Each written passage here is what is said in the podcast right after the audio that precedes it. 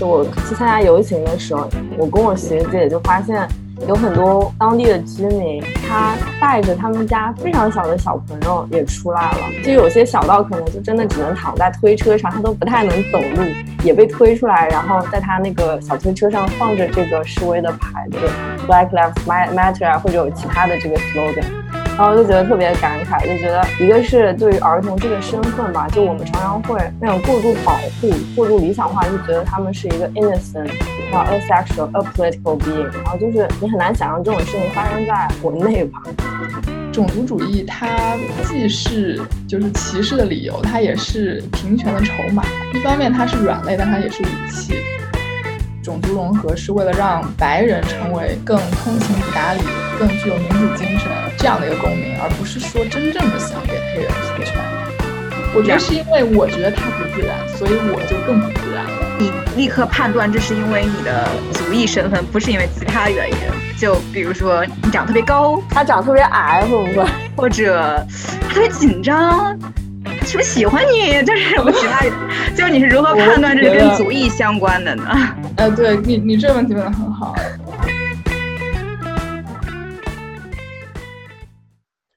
听众朋友们，大家好。越界 trespass 的第一期其实做的非常临时，本来第一期呢是想做父亲节的，但是因为这个种族主义的游行的这个事情呢，在社交媒体上非常的火，所以呢，我们打算就是来做一期关于种族主义及种族歧视的内容。今天呢是由我哲燕还有丁一两位来主持这个节目，然后我们也很荣幸请到了最近亲自参加过这个 Black Lives Matter 的 Jessie 同学来到我们的节目，然后请他来分享一下他的一些。见闻。那么 Jessie 同学呢？他现在是在新泽西读博士。作为学校当中为数不多的几个华人同学呢，他在近日跟着几个朋友一起去参加了当地的游行活动。他有特别多的这个有趣的经历可以给大家分享一下。那么我们先请 Jessie 同学来跟大家打个招呼吧。Hello，大家好，我是 Jessie。好冷。我们因为第一次录，大家就比较紧张，尤其我们今天讨论比较敏感的话题，所以。非常理解。你好，Jessie，我是第一次见你，特别特别高兴。那我们先来聊一聊 Jesse 同学参加游行的一个经历吧，因为我身边确实还没有什么人就是亲自参加过 Black Lives Matter 的游行。那么，嗯，就你参加的一个体验来说，让你印象最深刻或者意外的一些经历是什么呢？其实还挺多的，因为这是我第一次就是在海外参加这个游行活动嘛。首先，就比方说参加方上面，我觉得最直观的就是人数上，当天参加的人特别多。我大概目测一下，因为我也没有办法全部一个个数过来，我觉得大概可能会有超过五百人参加，甚至更多。因为去之前是这是 Facebook 上发起的一个活动，是我们镇上的，主要是海报上，就是你在那个 Facebook 它这个海报上，你能看到大概就是 Going 的人是多少，Interest 的人是多少。所以我去之前。其实对这个人数的预测可能是一百人上下，因为海报上也有会有这个明确的疫情防护建议，就建议大家做好这个防护措施，包括在参加当天的时候要保持这个 social distance。所以你大概预计我们镇的规模就也不是特别大，然后它的发生地点会在我们的主干道，就因为是这些因素的考虑，我会觉得应该人不会特别多。然后原来是周五的活动，天气原因呢，我们又临时改到了周一下午，但是到了现场之后发现。人会就真的是比你预想的要多，特别特别多，就你稍微有一点恐慌。说实话，就呃第一周呃 Protect 的第一周，我们这个活动算是已经是第二周，有点像是 Second Round 的时候，所以它的整体形态有点不一样了。第一周如果大家从新闻上看有跟进的话，就相对来说更加密集，就几乎不可能保持这个 social distance，相对来说性质上这个也比较暴力一些。但是我们这个它本身活动发起者就提倡是一个，我们是一个 peaceful protest。我原先是带着这样一个设想去的，也是因为出于安全考虑，我们是镇上，嗯，有差不多六七个系里的同学就都住在附近，所以我们就约定了要在一个这个主干道上一个图书馆见。但是因为到了现场人太多了，我们也不想说一定要。在这个沿街不停的去找他们，而且大家都真的是做好了很好的防护措施，戴着墨镜、口罩还有帽子，因为天气比较热嘛，然后几乎也很难找到我们的同学。再加上我们真的是为安全措施做了充充足的准备，我们把手机的网络和定位都关了，就三个人一起，我跟另外两个印度的朋友一起，然后我们只带了一个手机，把网和这个定位都关了，然后另外两个人的手机都是留在了车里，所以我们几乎就到了现场，后来也就没有去跟其他人碰面。嗯，然后在。所以我想问一下，就是你们做这个安全考虑措施，是因为你们是国际生比较敏感身份，还是说，呃，大家呃，就是参加游行的人，其实都会有这样的一种潜意识，对于自己身份信息曝光的一种呃担忧呢？我觉得可能程度上有点不一样。最主要对我们来说，是因为我们国际生的身份吧，就是你更加的 vulnerable 一点。因为我们事后就是整个游行结束之后，他，呃，我们最终是意外见到了我们系的几个同学，他们呢有也是国际生，但他们相对来说是这个对外是相对白人的一个面孔，呃，有一个英国的同学，有一个是哥伦比亚的同学，然后还有个就是美国当地人，所以比如说那两个同样是国际生，但是他们就不会有我们那么多层的安全考虑，但是我跟那两个印度同学，我们相对来说会觉得。我们本身面孔上就别人很可见你是个 brown face，就你就不是 white，所以就你没有办法混进美国人这个这个这个大的这个范畴，所以就我们还是确实就为自己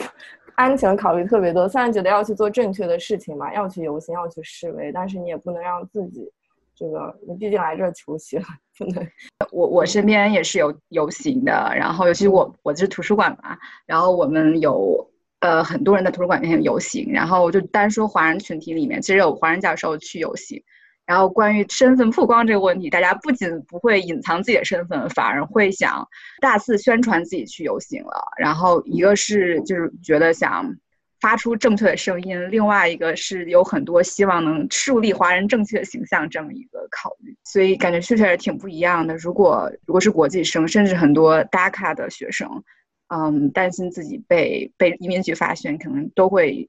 有不同的考虑。对，尤其是这个活动前面一周，不是这个川普这个政府还发出了对中国学生这个 visa 签证各方面的限制嘛，所以还是会有一些这样的考量吧。就毕竟是学生，你也不是在这边已经是个 faculty 了，就性质也不太。对，很勇敢，我觉得。就说到这个树立华人形象的一个问题，你们当时去参加的时候，因为我记得你跟我提到，就是华人学生参与的这个数量本身就比较少，然后当时你们作为一个就是华人面孔在那边，你觉得大家对于你们的一个反应是怎么样的呢？我的感觉，因为我们没有直接的交流嘛，毕竟都戴着口罩，也也不是为了去交流才去那个现场。但是他们几乎经过，就普通的参加者经过我们吧，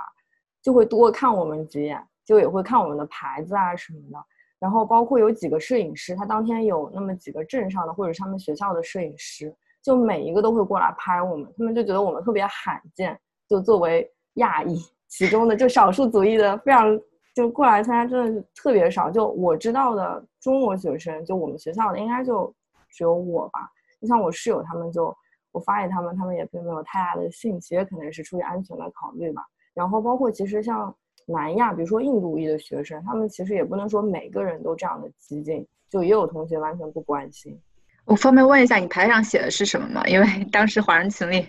为了想如何体现华人形象，还讨论一下怎么写会特别好。你们写的是什么？我我其实我其实没有考虑很多我的身份哎，就我就写了最简单 Black Lives Matter，然后我放了那个手势，就是你的这个拳头表示支持，还有一个爱心嘛。然后我记得我学姐写的可能是更代表这个什么，她是什么 Brown faces for 什么什么，她就会强调这个这个族裔身份。我的牌子没有，但是他们拍照，因为我们三个站在一起。他们就会要我们举着牌子要拍我们三个人。那在这个游行期间，嗯，你觉得警察跟示威民众之间的这个 dynamics 是怎么样的呢？就是他们，他们是不是就是会有一些，他们也在学习如何融入这个，呃，示威抗议活动，就是建立他们自己的这个身份跟角色的这样过程。就我觉得警察这个身份是，就除了这个示威者人群，包括足以构成对我的惊讶之外，就警察的出现，就让我真的又惊又喜吧。就是因为，就如果你关注新闻啊，呃，Black Lives Matter Protest 第一周的时候，网络新闻里几乎就是警察方跟示威群体非常激烈的对峙。就是有很多说暴力事件的发生，都是因为警方扔这个那那个叫什么 gas，我不知道它这个催泪弹，对对，催泪弹啊。然后他们甚至有新闻说，示威者他们还是会有些人做防护措施嘛，戴那个口罩，警察甚至会恶劣到扒下你的口罩，对着那些示威者喷那种催泪弹，就非常的恶劣。所以，就警察的出现会让你很害怕，特别是你读过那些新闻之后。然后，我有关注到在隔壁这个费城的一个这个 Protex 的变化情况，就是第一周的后半程的时候，有朋友就是 PO 他们费城的游行，示威者跟警察两个群体，他们会面对面单膝跪地，就有点像是以情动人，就那种感觉在进行。然后到我们这周的时候呢，因为我们的是从周五被推到了周一嘛。然后我家在一个三岔口，然后在那个周六早上的时候，我就发现有警车开过来，警察把我们这个道路的这个终点那边，他就把路给封掉了。后来过一会儿，就有个游行队伍经过，也就是说，警察当地警察是知道会有这样的游行队伍经过，然后他们还出面去，有点像是帮你就是空出这个空间，让你们去进行这个活动。就我稍微当时有个心理预警吧，至少知道在我们镇上如果发生这个游行，可能跟城大城市里面的这种。在市政厅面前的这种游行示威会不太一样，但是还是有点惊讶，因为我到了现 场之后，我们是第一个小时就是在主干道两边静坐，因为你也不可能让主干道上说那些车就不能开或者。但是结束静坐之后，我们就是走路步行，就是呃喊口号，然后一直经过呃一个公园到那个其中一个组织方，就是那个当地高中的那个学校门口。然后你就会发现，我们在走之前是一个警察，就好几个警察。一个是活动期间他们会开着车，然后问大家要不要水，然后就警察来提供物资。就在之前的这个游行活动，他们都是游行者之间的一个互帮互助，来表示我们要继续做这件事情啊，我们要跟警察对抗。然后就到我了，这个活动就变成了怎么是警察在帮助我们呢？我稍微觉得有点。奇怪的感觉，还有就是我们开始游行前呢，也是他们给我们指示说啊，有点像是大家注意了啊，现在这个 静坐结束了，我们要准备往哪个方向走啊？就就我有一种感觉，这这到底是谁在组织这个活动呢？因为我原来去之前看脸书上的这个发起人，好像是高他们高中原来的一个毕业生，后来又回到高中在工作嘛，所以跟当地的这个 community 一起组织的。这个警察好像有点过于活跃和。主导我们整个这个活动了，嗯，因为原来他们呃游行示威的时候，他们主要是两个这个号召的方向吧，一个就是想说我们要 ask for social justice，就是从这个 George Floyd 他这个死亡事件来说，我们想要这个社会公平。另外一点最直接的实际的一个示威和施压，就是要 defund the police，就是要把警察整一个这个体系对他们的财政支出要减弱。但是就是在我们这个游行活动中，因为警察有点像是在指挥我们，所以包括那些高中生带领了这个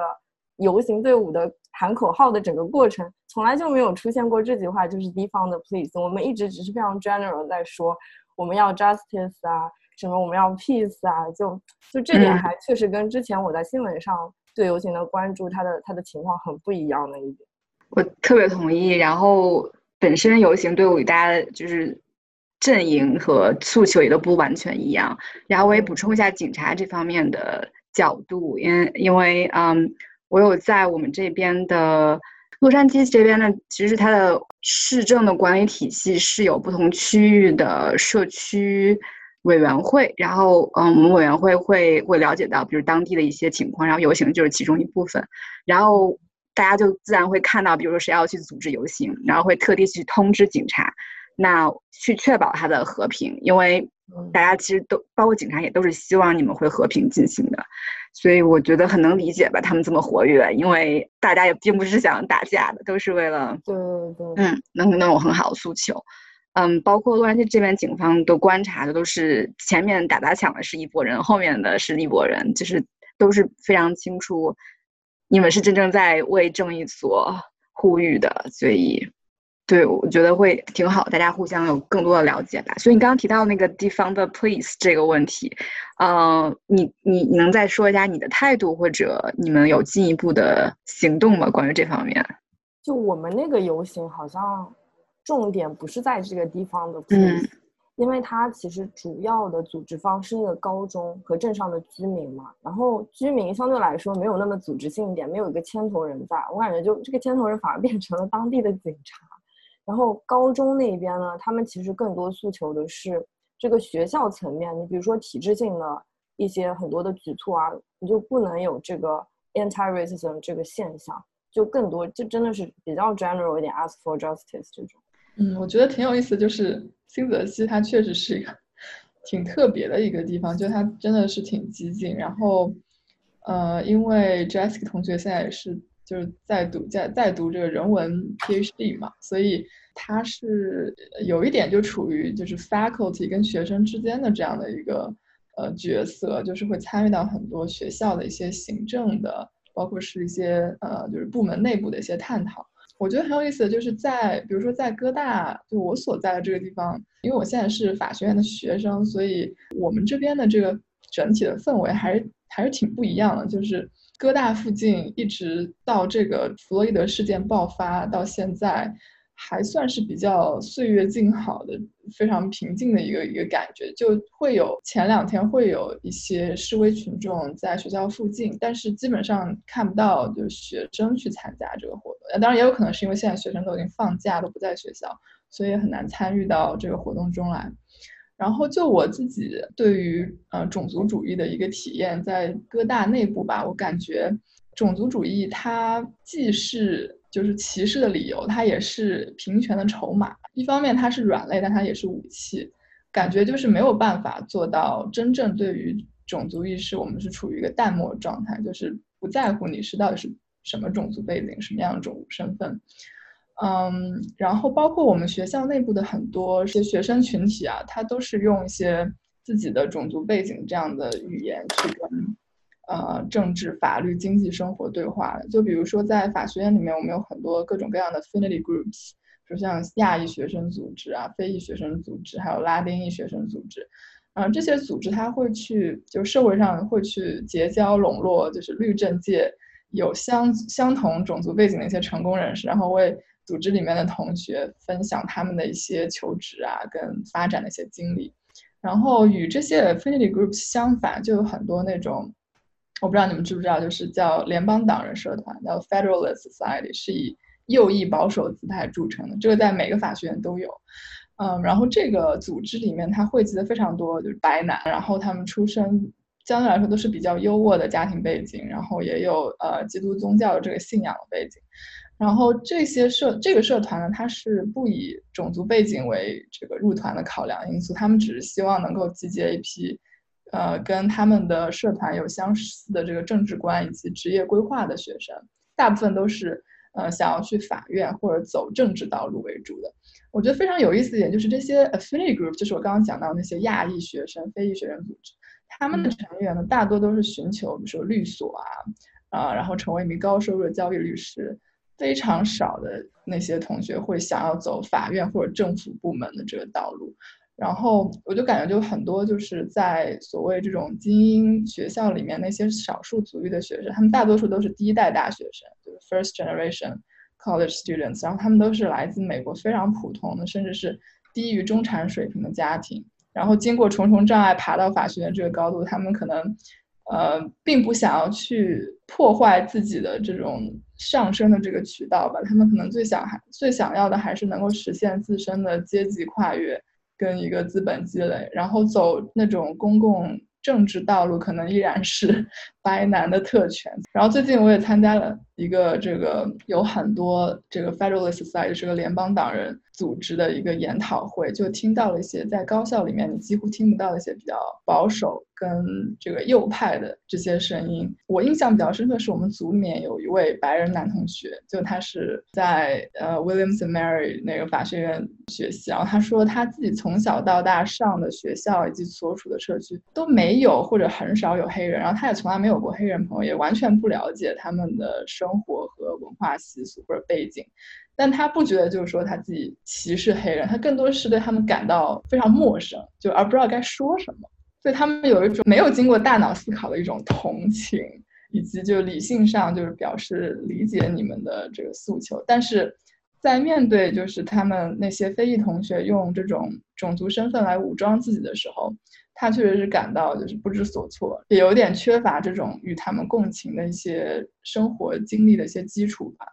可是这种隔离也可以体现在，就它其实更深刻的反映的是一种社会结构上的隔离。因为你看这个男生，他从小到大成长经历里，他就接触不到黑人同学，这其实某种程度上说明了，就从从社会环境、他们居住环境来说，neighborhood 就已经被隔离开来了。然后这本身就已经是个体制层面的问题了，包括从这个知识层面吧。就他可能从小到大接触的老师里面都没有这个 Black Scholarship，就也是，就是也是某种程度上是一种 White Supremacy 的表现。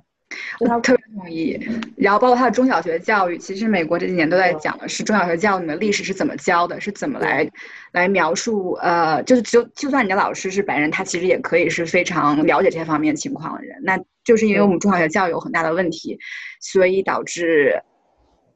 很多学生就刚刚你说的，他不知他觉得陌生，他不知道怎么应对，他甚至不觉得自己是有歧视，但他可能其实是有的，他不觉得自己是有，他觉得好像无知就是他的借口一样。就是我不是在说他一定是有有歧视的，但是如果他以我不知道这些，我没想过这些来来回复，那我觉得确实是嗯公共教育的失败吧。嗯，然后也确实是嗯现在美国在做很多中小学阶段的 civic engagement。然后我我想就既然你刚刚说就各大氛围，关于呃不同族裔和经社会经济背景的学生选择不一样发展道路这个，然后因为可能我的学校也比较特别，一个是加州确实也是比较激进，另外我的学校是在是一个非常非常多工人工人阶级或者贫困阶级学生在的学校，所以嗯可能比如说如果他们变成了。在像这样一样这样的藤藤校的学生，他们就可能继续追求自己的优秀的道路，然后因为他们有可能能够继续得到很好的生活。那如果像在嗯，他们可能没有那个条件，比如到我们这样学校，他可能他本身从小就接受过很多暴力，然后他即使能上大学，他依然还会有很多家庭责任，然后呃，甚至他即使现在，比如像在学校层面去抗议一些学校，嗯。刚才 Jesse 说到了学校层面的种族主义，比如说我们学校，嗯，整个系统，呃，这几年对 ethnic studies 的投入越来越少。那他们在去抗议游行的时候，有可能会有一些过激的行为，然后被警察抓起来，或者他们朋友会被抓起来。所以他们面临的其实就不只是经济上的问题，是有很多安全考虑，然后精神创伤。所以他们就算他们不去选择走就是从政这条路，啊，就你刚刚说的。另外一一种道路，但他们也会非常关心这个问题，然后会变得很积极。但从另外一个角度来看，我觉得即使是你刚刚说有有学生走的是律律所，有的是所走从政这两条路，但好像也都是走经营路线，那可能都是只是为了自己的仕途啊，不是仕途前前程考虑，也并不是真正嗯在关心这些群体。像你刚才说的，他就是个筹码，不光是。少数族裔自己的筹码，也是这些准备走从政的人的政治正确的对外的招牌而已吧。当然，我还是相信很多人是真正相信这个社会公正理念的。不过，就是感慨公共教育有很多需要做的，就是要反思一下我们教育者的责任。我觉得，对，哎，你说到公共教育，我不知道会不会又把这个话题扯回去了，就是就没有提到，就我去参加游行的时候，我跟我学姐就发现。有很多当地的居民，他带着他们家非常小的小朋友也出来了，就有些小到可能就真的只能躺在推车上，他都不太能走路，也被推出来，然后在他那个小推车上放着这个示威的牌子，Black Lives Matter 啊，或者有其他的这个 slogan，然后就觉得特别感慨，就觉得一个是对于儿童这个身份吧，就我们常常会那种过度保护、过度理想化，就觉得他们是一个 innocent。然后 asexual a political being，然后就是你很难想象这种事情发生在国内吧？就你把儿童推出去作为一个，就是你在宣传海报上会发现，其实儿童非常广泛的被用作这个 propaganda 的一个工具。但是你在现实中，我们依然会觉得儿童应该要远离政治。但是真正的 early education，真正好的 early education 到底是什么 education 呢？就我会觉得那个是你在场的一个很好的经验和体会，就是你在支持做真正的事情，而且是家庭层面。带着小孩子一起出去，就你也不是说不保护他，但是你没有因为你的保护把他框定在一个非常狭狭隘的一个这个范围里面，我就觉得这个现象特别好，就当时觉得特别特别感动。你果然。果然是非常激进，因为我自己是有一个一岁半的孩子，我是绝对不会带他去游行的，尤其是在疫情期间。然后我知道我这么说非常不符合我刚才提 提倡的这个公正理念，但我会我就会很担心他，就是因为现在很多的社交媒体，包括我们身边的一些讨论，都会围绕就是社会运动这个角度去看。但是可能因为我自己上学期刚刚上完宪法课，就觉得。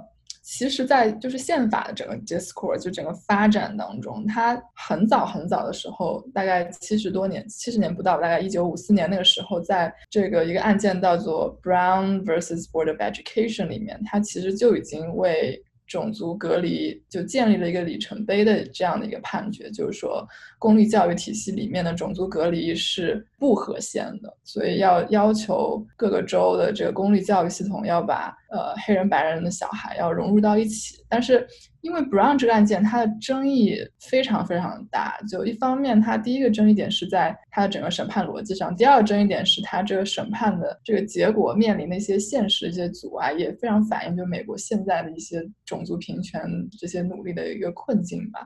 就一个我觉得很有意思的是，就在这个案子里面，你去看最高法逻辑，虽然它的这个初衷是为了要推动呃种族平等，但是它的底层逻辑还是就不知道它到底是为了白人好还是为了黑人好。就比如说。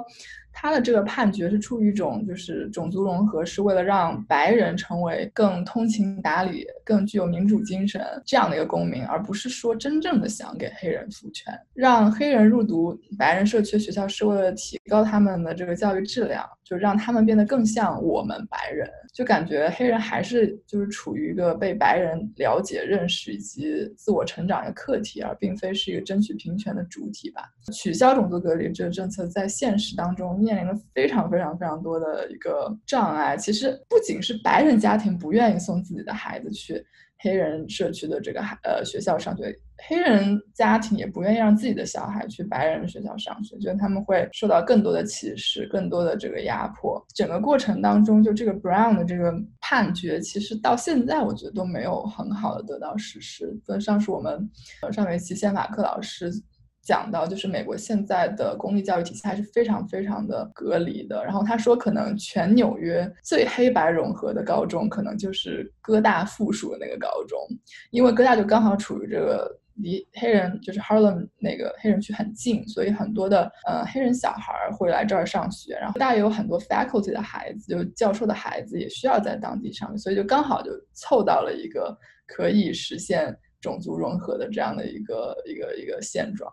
所以就感觉 Brown 他的遗产真的还完全没有实现。我想问一下，你刚才说的 Brown 案子里面就涉及的主要是中小学，对不对？包括你举的例子，现在美国公立学校的，好像是在高中这个阶段，初高中这个阶段。所以其实还是按照地区来划分，就是解决问题的关键，也就是在地区大家怎么。经济社会经济上的发展，大家怎么能住在一起？所以才能解决这个问题。对，那大学层面呢？因为现在可能比较争论的，包括可能特别多华人比较关心的，就是录取方面的考量，还有就是在真正教育阶段的考量，就是在这个种种族在里面的。教育界就是那个 affirmative action，就是平权法案，是九十年代特别火的一个，相当于让高校成为平权运动主战场的这样的一个政策。也就是说，那些来自少数族裔的一些比较优秀的学生，他们在录取大学的时候可以呃得到一些优惠，但是。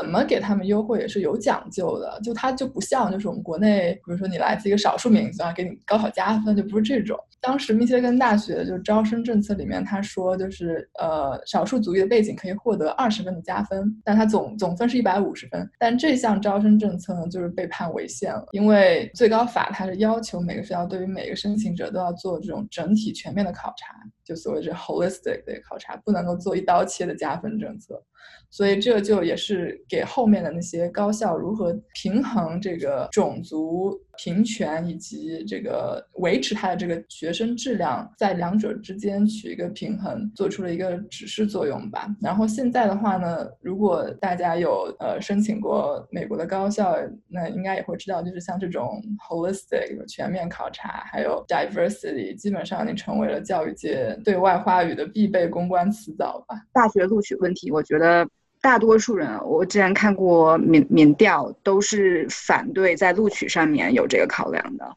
Holistically，这个有很多其他的因素，其实我是支持的，因为可能家里很穷的孩子，或者有什么，或者身体有残疾的孩子，我觉得是要考虑其他因素的。但我其实也不是很确定，我很迷茫在这方面，就到底什么是真正的 merit，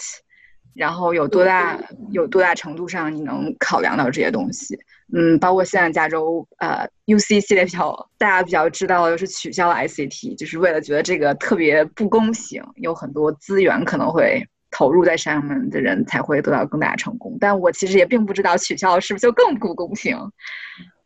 我觉得 affirmative action 就是平权优惠的这个政策，它肯定是我我是支持的，但是我觉得更重要的是它如何在。录取的过程当中是就是操作过程到底是怎样，这个比较重要。我记得当时就是我刚入学各大法学院的时候，我们就是一些呃 student service 的那些呃老师，还有这个新生欢迎周的时候，一些学长学姐都会来跟你说，就是啊你千万不要觉得自己是因为一个有色人种而享受了这个优惠来进来的，就是 everyone deserves to be here，就是就是这样的一个。鼓励你的一个方式吧，然后确实就是在学校里面，嗯，我感觉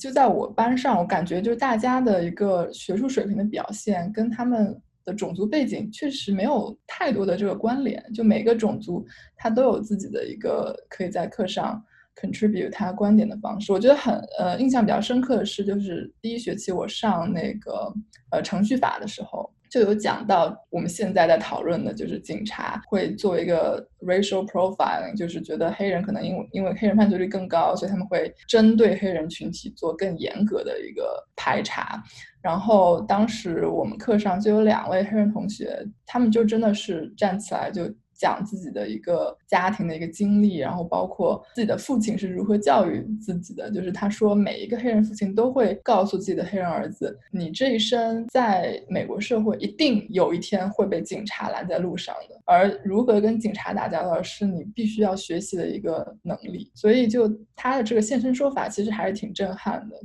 所以，diversity 是有它的 merit 的。我们系，因为我只申请过一次，我可能没有了解的那么多。我只知道我们系的情况是这样，比方说，如果我们每一个 cohort 我们要招四个学生，我们一会有一个名额，基本上每一年会这样，但也不是说每一年都能做到这样。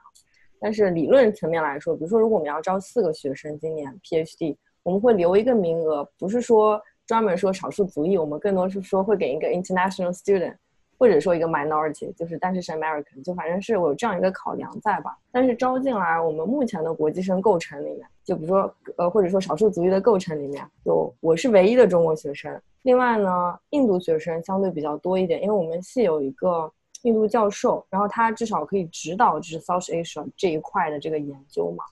然后其他进来的国际生，拉丁裔有一个，然后有一个是英国，就可能欧洲那边，但我们也把它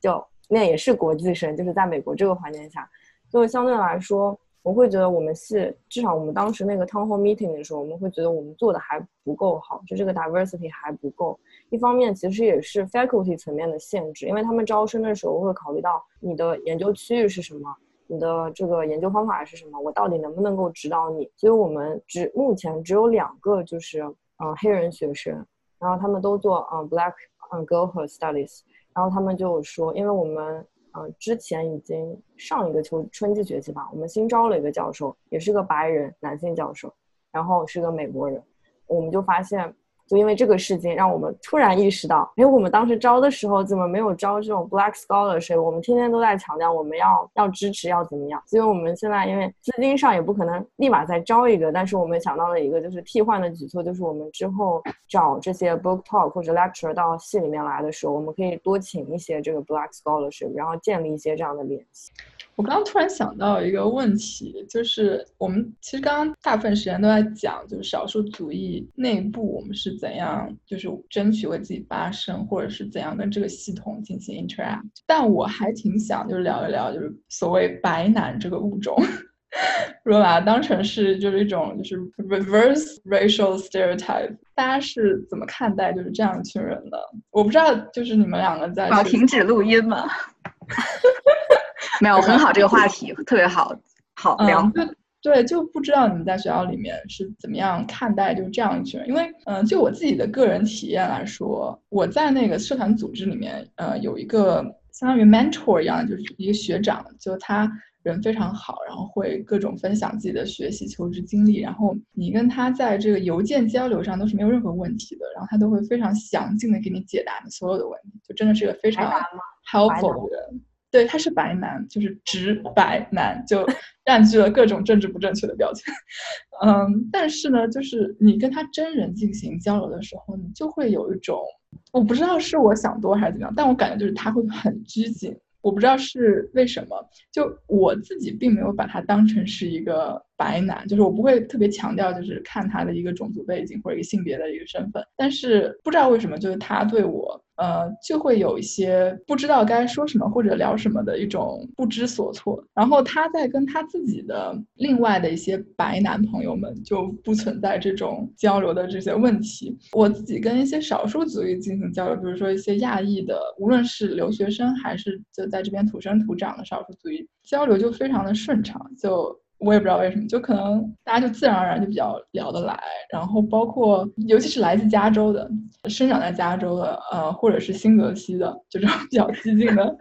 这些地域，可能他们就自带一种不一样的气场。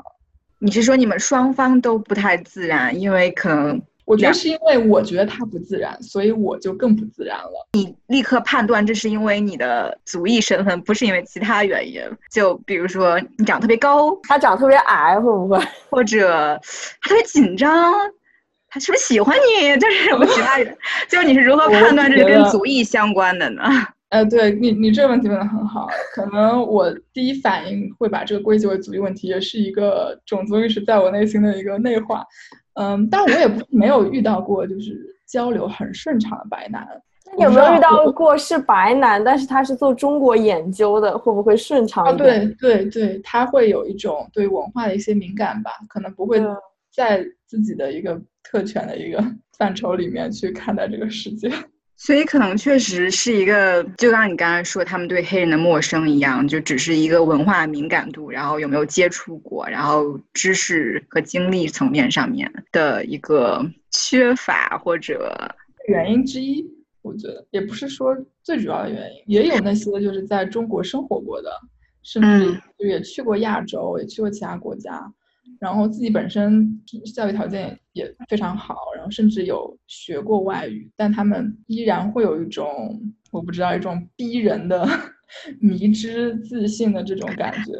我想举个例子，正好有个热点新闻，然后就挺有意思的。UCLA 教授，你们应该看到了，呃，因为他拒绝给非裔学生考试延期、有宽限这些。然后这边炒得非常火，就是很多呃，就是在游行示威之后，然后呢，有几个呃说自己是 non-black allies，就是他们其实不是黑人的学生，他们邮件给，因为嗯，UCLA 这边是 quarter 制，所以我们还没有结束学期，正好在期末考试阶段，他们邮件给一个会计学教授，就是你们口中的白男，然后非常典型，就是成功人士啊，就是经济学，呃，经管领域的，然后呃说呃你应该。取消呃非裔学生的期末考试，并且放宽对所有学生的期末考核要求。然后就说，嗯，因为大家都身心非常受打击，呃，就希望他考虑这个。然后这个教授叫叫克莱因，他就说他的回答其实逻辑上非常自洽，但是如果你听一听，就觉得可能真是非常不敏感说这种话。然后他现在被停职了，对，我觉得可能是就是有点严重这个处理。然后我想跟你说，他说的是什么？他说：“首先，课程不是在线的，呃，课程是在线的，所以他无法判断谁是黑人学生。然后他说，那如果是那有那些有多种族背景的人，那我这么给怎么给这些人就是确定给他们打分，或者是不是要取消他们的期末考试呢？然后还说很多白人最近也非常受影响，因为他们本身不是种族主义者，但他们会被认为是种族主义者，他们其实也非常身心受打击。然后最终，然后他还指出了在邮件里说，如果我们要要按马丁路德金的思想，不以肤色为呃基础来评估大家的，来不来评估评估人的话，那我就更不应该就是给一个宽限对于就是黑人学生，呃，即使最近这件事情非常。非常严重，就大家的游行可能也挺伤心的什么的，然后就说这些话，道理，就很有很有道理，对不对？你会觉得，然后呢？这是诡辩逻辑啊！他，我我接着说啊，还是还没有结束，这是给这个这这几个学生的回邮邮件，然后他又给全班另外一另又发了另外一封电子邮件，然后他说，我的女儿之前在 UCLA 患有严重的疾病，并且当时还失去了一个亲密的朋友，因为那个他朋友自杀，但他依然完成了课程作业。然后我相信我们人生都充满了挑战，但是而且我也觉得，如果完全理想的情况，我应该考虑所有这些因素。但是我觉得我不应该这么做，就是我觉得哈，就是如果对我说完他他说的话了，然后我现在说我觉得他说的真的非常有道理，对不对？还在鼓励学生，你一定要一定要努力。你看他，我的女儿都这么惨，他都可以。完成学业，然后确实这个逻辑非常非常有道理。然后我也觉得，我作为我个人，我一定会就是这么要求自己的，就是强调要很坚毅，然后要挑战自己的极限。嗯，包括我可能作为父母，也有可能会这样要求自己的孩子。但可能作为一个教育者，就像你刚刚讲的，我不知道可能跟他白男没有什么关系，但是我觉得可能也是有很大关系的吧。就是没有特别的，至少他应该去稍微承认一下。就是他最后不答应学生的要求，嗯，他也可以承认一下别人的痛苦，而不是首先说别人也很难，其次还用了一个就是自己个人的例子。我并没有说他的女儿一定就比他的学生要更不痛苦，但就是这个这个行文逻辑吧，就还是哎挺可惜的。然后，但我我我没有说我要支持他被停职这件事，现在还是在。大家反应声音很大，也是因为这件事情，大家非常非常对 U C 系统 还有加州在失望，觉得太左倾，怎么这样就停职了？啊，我觉得挺有意思，就你们俩刚刚说这个经历，就刚好在我最近的那个讨论会上有所反馈，因为那个讨论会就很多都是比较保守派的人嘛，然后就感觉就他们的一个反馈就是，他们觉得呃，对于公正公平。平等这些概念的一些滥用，可能让一些本身对这个运动并不并不反感的人站到了反对他的一面。就可能很多华裔的这个人群，可能为什么会有些人会支持川普，可能就是因为他们看到左派的一种激进，然后就选择了另一边。他们其实也并不是说认同特朗普或者认同共和党，但是可能就选择了秩序和可预测性的那一边。包括你刚刚讲这三个概念里面，嗯，可能大家会更偏向平等吧，就是亚裔，包括现在非常讨厌太左倾一派的人的，是这些声音，会觉得我们确保了机会平等就可以了。然后现在呃，左派太过于强调结果的平等，啊，这也就是公正，他们所谓的这个概念。不能说他们，其实我自己也是就是这个理念的，但我特别能理解大家对这个的反感，就是。当过于把机会平等，因为在我们考虑机会的时候，考了太多太多因素之后，你就会总觉得他们不平等，就给他们同样的嗯，所以我觉得是，所以我们这个聊聊又这么伤心，嗯，但我觉得好处是，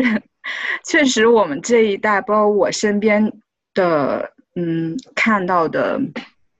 父母和老师这一代，都更多的探讨这些问题。所以，也许，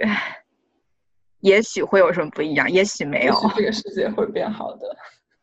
也许不会。那我们就随便聊一聊，不知道自己能做什么。我们还是教育工作者的，还是，但这也是永远的一个纠结。我觉得，我并不知道我做这些活动，我给大家讲的这些技巧，或者是有有任真的会有什么作用。或者是不是好作用，可能有反作用，我也不知道。你们立法可能也是这样吧，就是谁知道会怎么样，会被怎么利用？对对对，而且很多我感觉就是美国这边的声音都非常自嗨，就是自己就是有相同立场的人会聚在一起，然后彼此互相打气。然后完全就不太 care，就自己的声音是不是能够为跟自己持不同立场的人所不一定是接受吧，甚至是理解。然后大家彼此可能就是看谁的声音更强，然后能够把它推到一个这个立法层面上。